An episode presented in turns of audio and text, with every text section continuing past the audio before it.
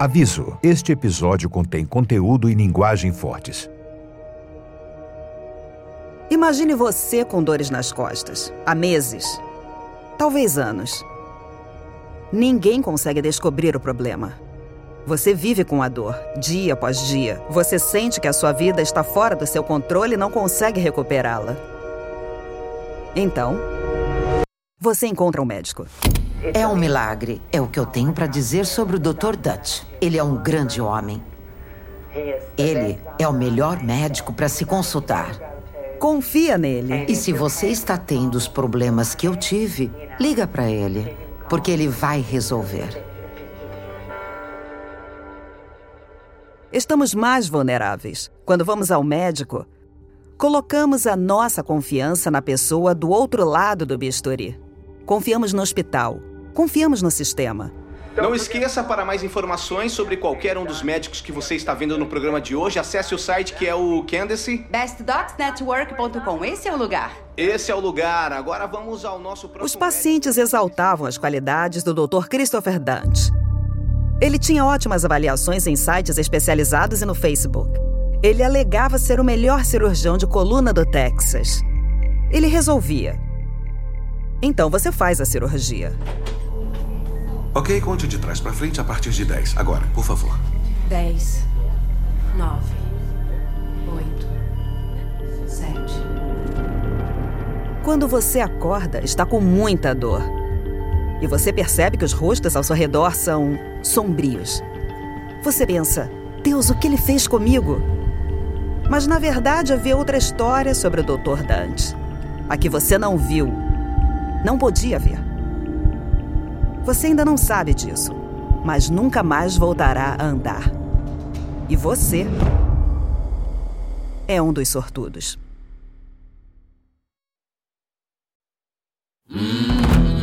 Da Wanderers, sou Ana Cristina Roma e este é o Doutor Morte.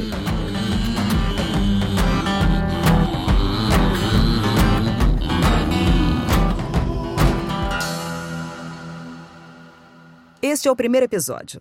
Três dias em Dallas. Esta história foi originalmente relatada e apresentada por Laura Beale, que vive e trabalha em Dallas há mais de 20 anos como jornalista especializada em medicina. Eu vou estar no lugar dela para narrar a versão em português desta série. Ela visitou boa parte dos hospitais daqui. Tem muitos aqui.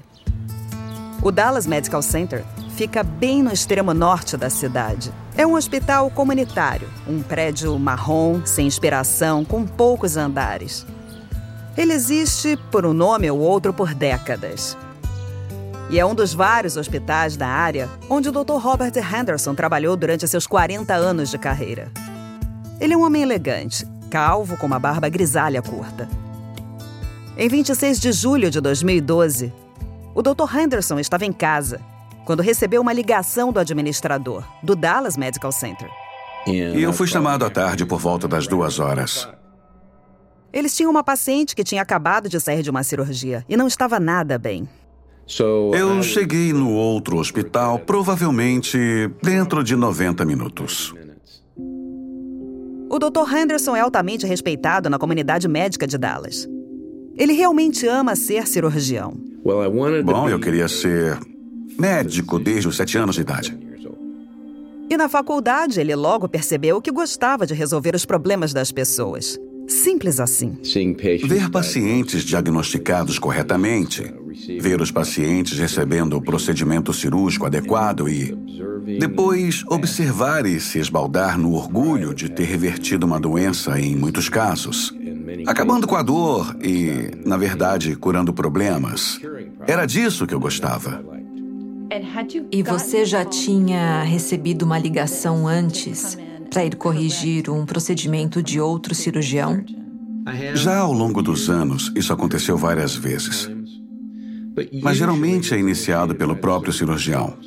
Olha, todo cirurgião pode se deparar com uma situação que ele não consegue lidar. Pode estar fora do escopo da sua especialidade. Ou acaba descobrindo algo que não estava lá, não detectando no diagnóstico pré-operatório e precisa ser resolvido. Ou um acidente ocorre. Na maior parte da carreira, o Dr. Henderson concentrou-se exclusivamente nas costas. Até ajudou a desenvolver algumas das técnicas cirúrgicas de coluna comuns hoje. Mas o Dr. Henderson também estava ciente de que estava ouvindo de alguém que podia não entender todas as nuances de cirurgia de coluna vertebral. Mas essa ligação, essa foi diferente. Eu nunca fui chamado pela administração para assumir os cuidados de um paciente. Quando Henderson chegou ao centro médico de Dallas, o administrador explicou o caso. A paciente era uma mulher chamada Mary Ifford. A paciente tinha ido para a cirurgia andando, mas depois de um longo dia na sala de cirurgia, ela estava em agonia. Agora, ela mal podia mover as pernas ou mexer os dedos dos pés. O administrador também disse a Henderson o nome do cirurgião de Mary Ifford. Eu tinha ouvido o nome do Dr. Dante antes, através de comentários. Dr. Christopher Dante. O que ele ouviu não foi bom, mas foi só conversa. Fofoca nas salas dos médicos. Ele não tinha prestado muita atenção. Bom, então eu juntei o que tinha ouvido e agora fiquei muito preocupado com uma certa comprovação do que eu escutei. Mas o Dr. Henderson também estava ciente de que estava ouvindo de alguém que podia não entender todas as nuances de cirurgia de coluna. Então eu realmente queria ver o diagnóstico. Olhar todas as imagens que foram feitas desde a cirurgia. Henderson estudou os raios-x e as anotações. O Dr. Dante tinha escrito antes da cirurgia passo a passo como ele faria isso.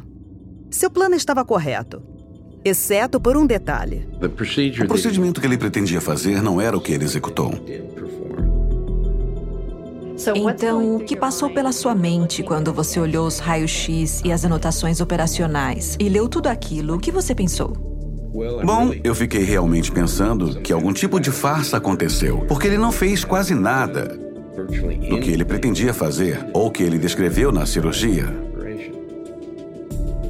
Mas a enferma Mary Ford não era o único caso daquele dia no Dallas Medical Center. O Dr. Henderson também soube de uma outra mulher, que Dante tinha acabado de operar no dia anterior e que também estava em estado grave. Tão grave que ela foi levada para a UTI exatamente quando Dante estava agendado para começar a operar Mary Ifford. Ele fez isso enquanto uma das pacientes que ele operou no dia anterior estava morrendo e precisando de cuidados especializados. Ele era o único neurocirurgião lá e ele a abandonou completamente.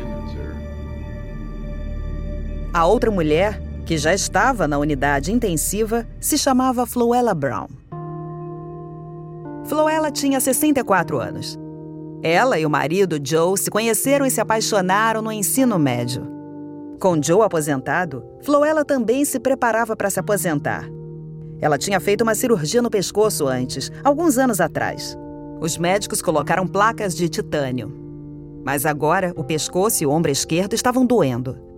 Ela queria ficar sem dor antes que eles se mudassem para uma casa no Lago Texoma. O Dr. Dante iria remover um disco da coluna dela e fixar um material para prender duas vértebras juntas. Ele começou a cirurgia cedo, na manhã de 24 de julho de 2012. Uma terça-feira.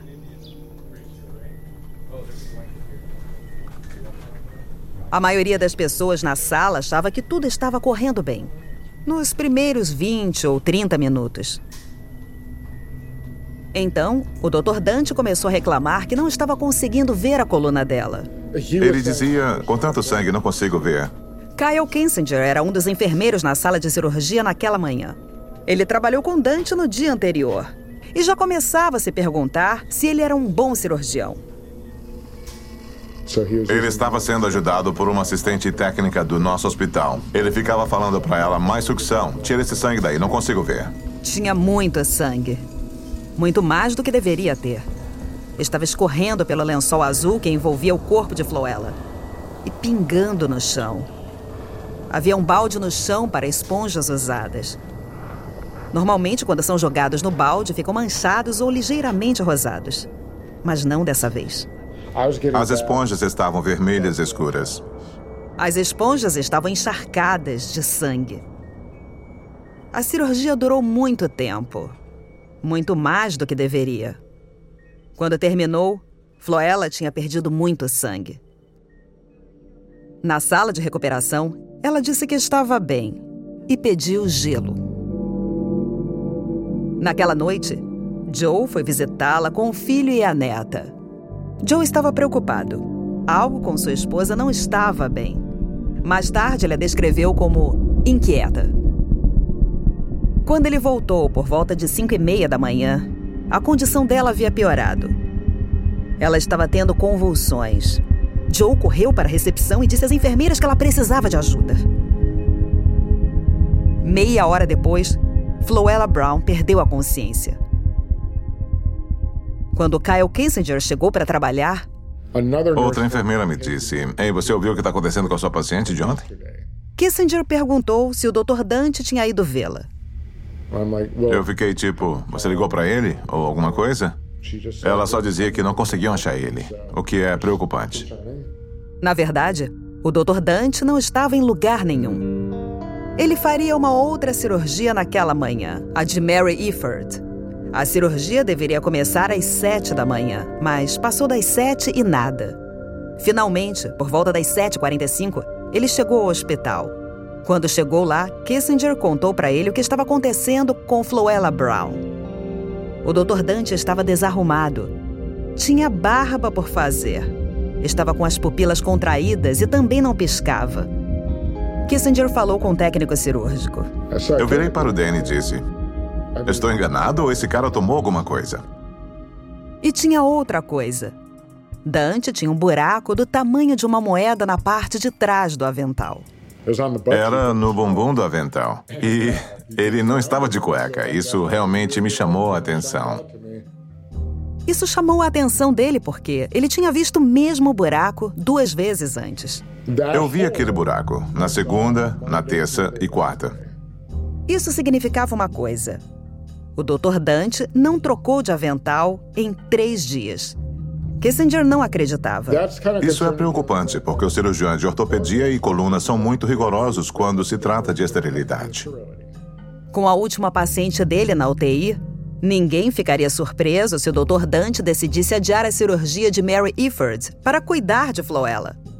Mas em vez disso, ele começou a cirurgia.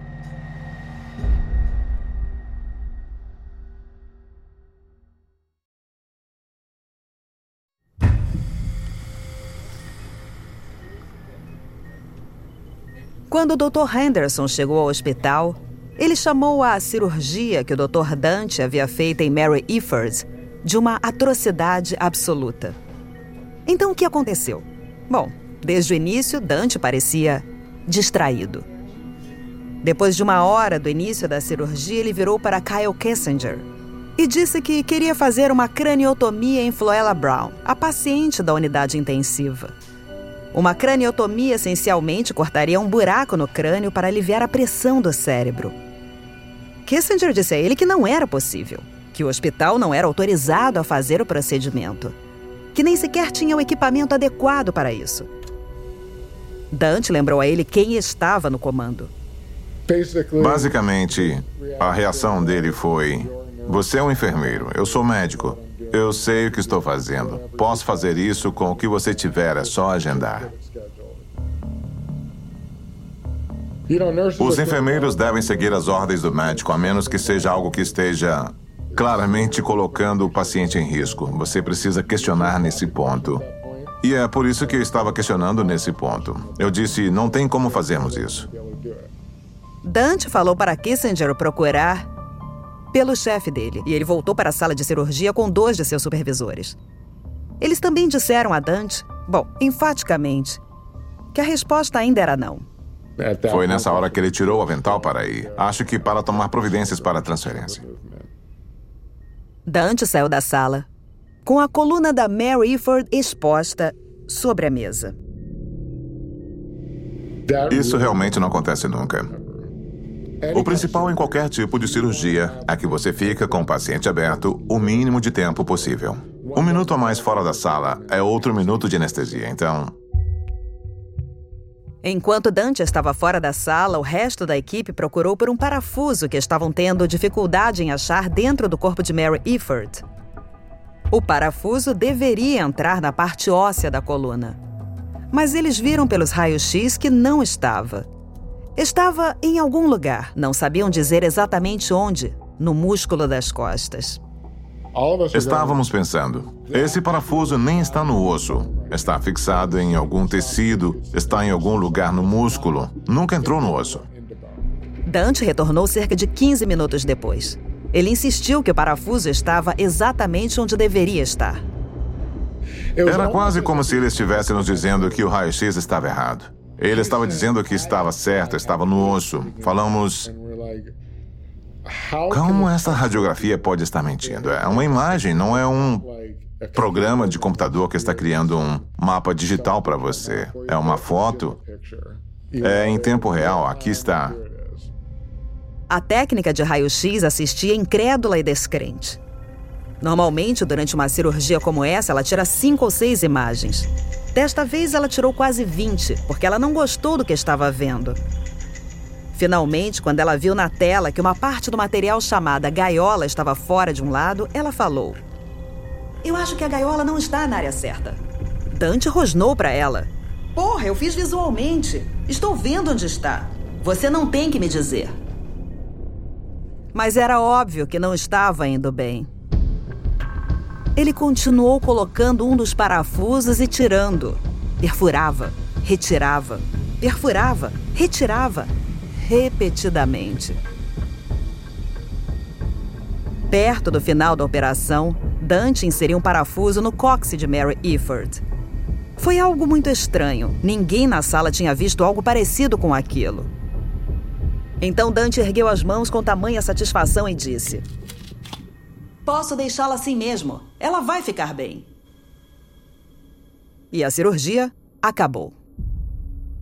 No dia seguinte à cirurgia, um administrador do hospital enviou um e-mail ao Dr. Dante, que dizia: Como está sua paciente de ontem? Eu fiz a ronda essa manhã e ela me informou que você talvez a leve de volta à cirurgia na segunda. Está tudo bem? Sim, está tudo bem. A cirurgia na terça. Mas Mary Efford estava longe de estar bem. Ela havia perdido quase um terço do volume de sangue durante a operação. Ela acordou da cirurgia com uma dor quase insuportável. Ela havia entrado no hospital andando pelas próprias pernas. Agora as pernas estavam quase sem vida. Ela não conseguia se virar na cama. Não conseguia levantar os dedos. Ela chorava e soluçava e implorava as enfermeiras para tomar algo, qualquer coisa para parar a dor. Kyle Kissinger foi vê-la. Costuma ver os pacientes depois? Não, nunca. Eu nunca fui ver um paciente no quarto depois. Um enfermeiro de cirurgia só vê os pacientes antes das cirurgias. Eu sempre tento ser o mais amigável possível. Não só para deixá-los um pouco menos estressados, mas também para que eles saibam que podem confiar em mim.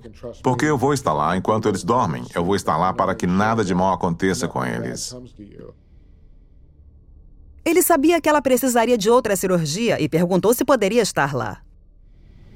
Tem a ver com tudo, de se sentir culpado. Eu a deixei se machucar durante a minha, sabe, na minha supervisão, então eu senti a responsabilidade. Eu queria estar lá para consertar o que quer que seja que deu errado. E ela estava muito desconfortável e um pouco desorientada pelos sedantes. Foi quando o Dr. Henderson foi vê-la pela primeira vez. Ela não estava brava, nem chateada. Estava mais confusa, decepcionada e deprimida. Ela só estava agradecida por ter outra pessoa cuidando dela. Ela disse: Eu nunca mais quero ver o Dr. Dante de novo.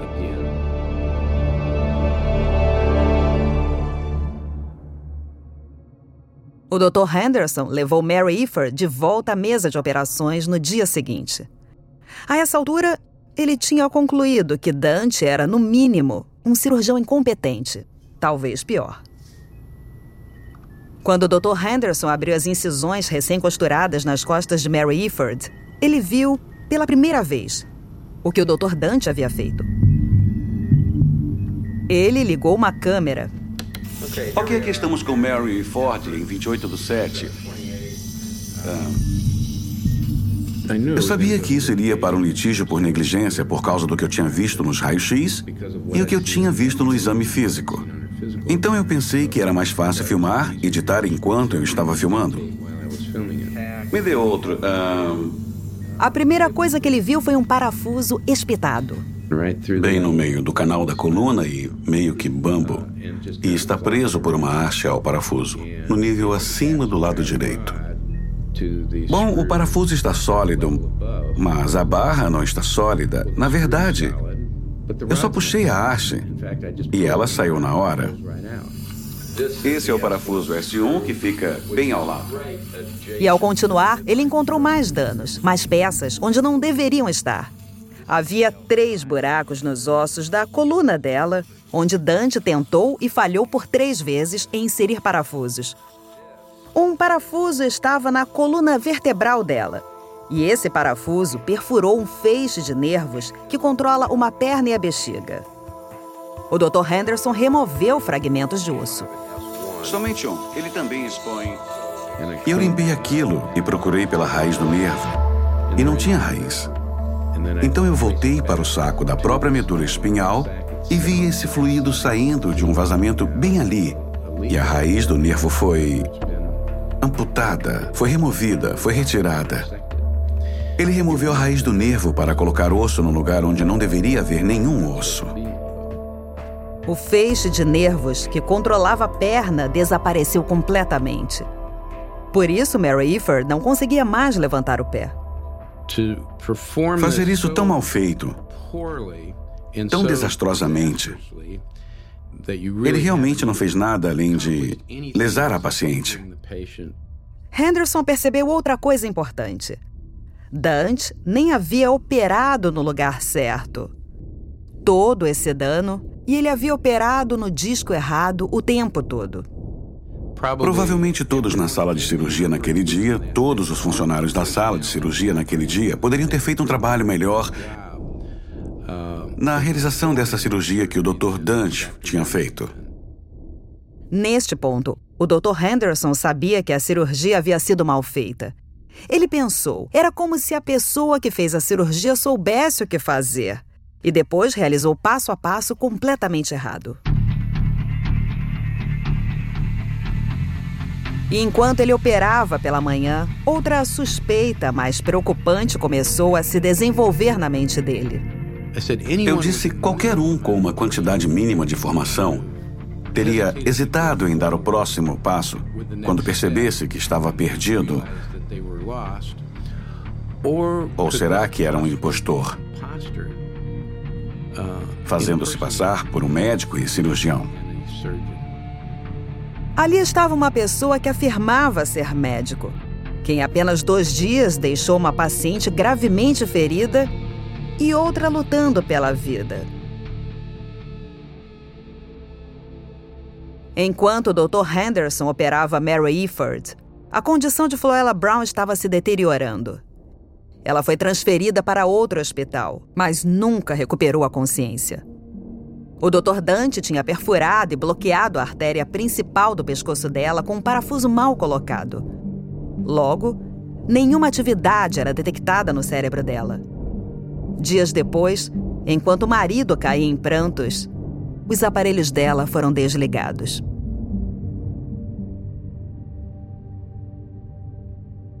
A essa altura, o Dr. Henderson decidiu que precisava fazer alguma coisa com o Dr. Dante. Afinal, os médicos sempre aprendem, primeiro, a não fazer o mal. E você estende isso um pouco mais se você tem a capacidade de ajudar alguém. Não ajudar é persistir no dano que estão sofrendo. Ele não é o tipo de cara que se mete na vida das outras pessoas. Ele é um cara muito legal. Ele é quieto, faz o trabalho dele e segue em frente. É meio surpreendente ele estar fazendo isso, fazendo o que ele pode. Colocando em outras palavras, Robert Henderson realmente não é o tipo de homem que você imaginaria entrar numa cruzada contra outro médico. Mas isso é exatamente o que ele estava prestes a fazer. Ele começou a investigar o passado de Dante Enquanto isso, os administradores do Dallas Medical Center tinham visto o suficiente para revogar os privilégios dele no hospital. Ele não operaria mais lá. Mas esse não é o fim da história. Não havia nada para impedi-lo de ir para outro hospital. E outro. E outro. Enfim, deter um médico totalmente pode ser demorado e bastante complicado. Envolve advogados e custa dinheiro. Tem uma maneira mais fácil dos hospitais lidarem com o médico problemático, deixando ele desaparecer.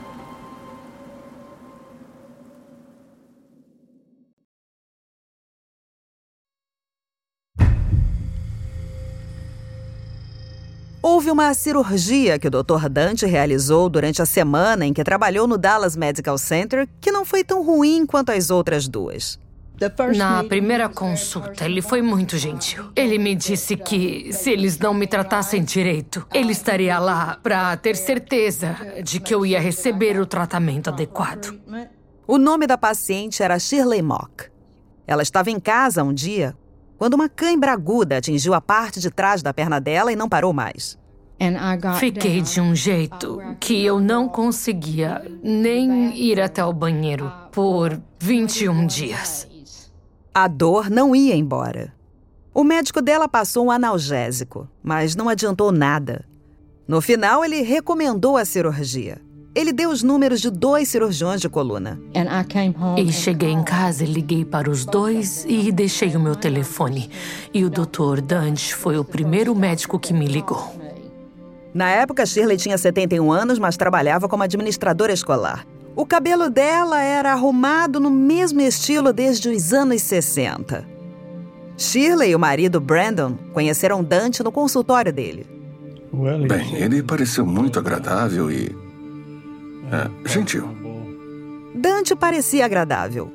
Ele era um ex-jogador de futebol americano de olhos azuis e autoconfiante com um currículo impressionante.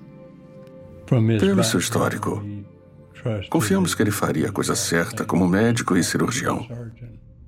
Ele disse que ele era o melhor uh, cirurgião minimamente invasivo da região. E então eu pensei, bom, maravilhoso, achei a pessoa certa.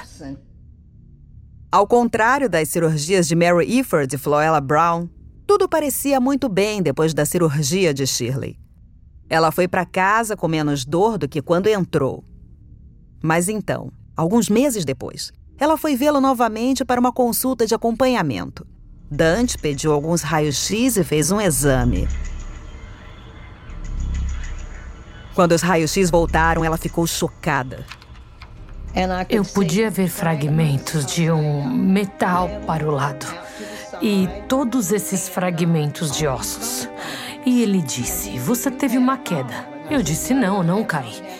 E ele disse: Sim, você teve uma queda. Bom, ele foi muito insistente. E eu fui quase tão inflexível de que não tinha caído. O Dr. Dante disse que ela precisaria de uma segunda operação o mais rápido possível. Ele disse que eu precisaria de uma cirurgia. Eu disse quando? Ele disse imediatamente. Dante disse a Shirley ao marido que esta cirurgia seria realizada em um hospital diferente um em Southampton Road, numa área mais pobre no sul de Dallas. Eu disse, Dr. Dante, por quê? Eles estão mudando você de um hospital para o outro. E ele disse: ah, O hospital Southampton tem o equipamento mais moderno para usar. Quando soube que era em Hampton Road, no sul de Dallas, eu quase enlouqueci. Nós chegamos lá e ele disse: o hospital não é tão, tão chique, não tem tantos luxos assim. Mas ele disse: as pessoas compensam por isso. Você vai realmente ter o melhor dos cuidados. Quando chegamos lá, o lugar deveria ter sido condenado 20 anos antes. A cirurgia durou seis horas o dobro do tempo da primeira. Ela precisou de uma transfusão de sangue. E quando acordou, eu pensei que naquela hora eu ia partir. Quando Shirley tinha quatro anos de idade, ela deu um salto do topo de um palheiro. Ela mancou por semanas com o tornozelo torcido, sem nunca ter ido ao médico. Ela foi ao médico por causa de um cisto na pálpebra quando estava na escola. E nem chorou quando foi tirado. Shirley Mock é dura como aço. Mas essa dor. Não consigo descrever. Eu nunca tinha chegado ao ponto de gritar em toda a minha vida. Foi o pior que já senti. Minhas costas estavam simplesmente me matando. Não era nada parecido com a cirurgia que tinha feito no outro hospital. Eu estava em agonia. E eu lembro que essa voz masculina dizia: Você tem que ficar quieta. Eu disse: Eu, eu não consigo. Eu estou morrendo. Eu tinha tanta dor com esse problema que eu sabia a diferença. Eu estava prestes a morrer, eu imaginei.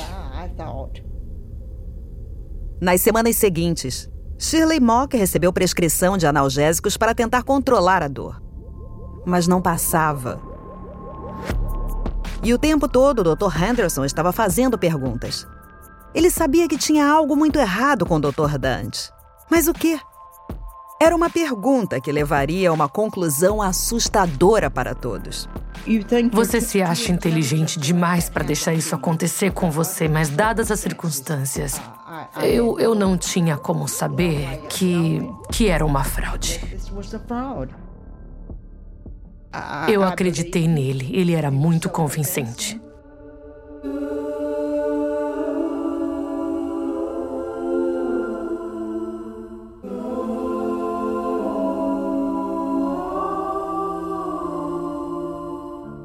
Quando eu comecei a relatar essa história, sabia que era diferente de tudo que já tinha ouvido. Mas uma das coisas que mais me surpreendeu não foi só sobre Christopher Dante. Essa é uma história sobre o nosso sistema de saúde, um sistema em que confiamos nossas vidas. E se não pode salvar os pacientes dele, como vai nos salvar?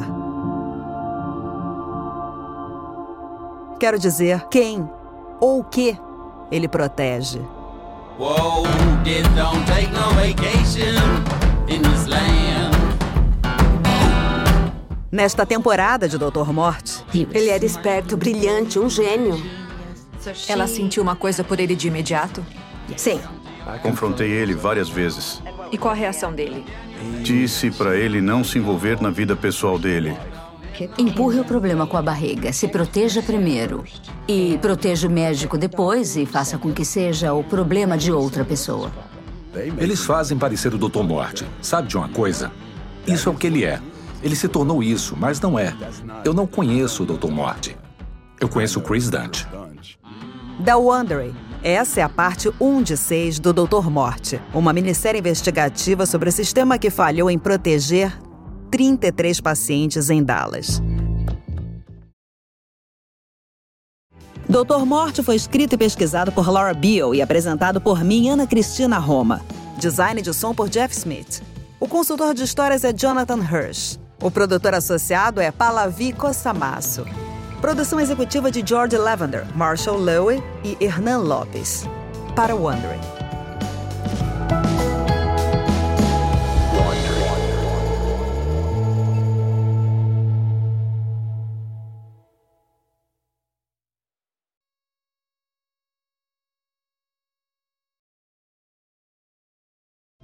Se você quiser nos ajudar a espalhar as palavras, avalie a gente com cinco estrelas e não deixe de contar a dois amigos. Se você gostou, segue a gente em Doutor Morte, o Homem dos Milagres, na Apple Podcasts, Amazon Music ou onde quer que você ouça podcasts.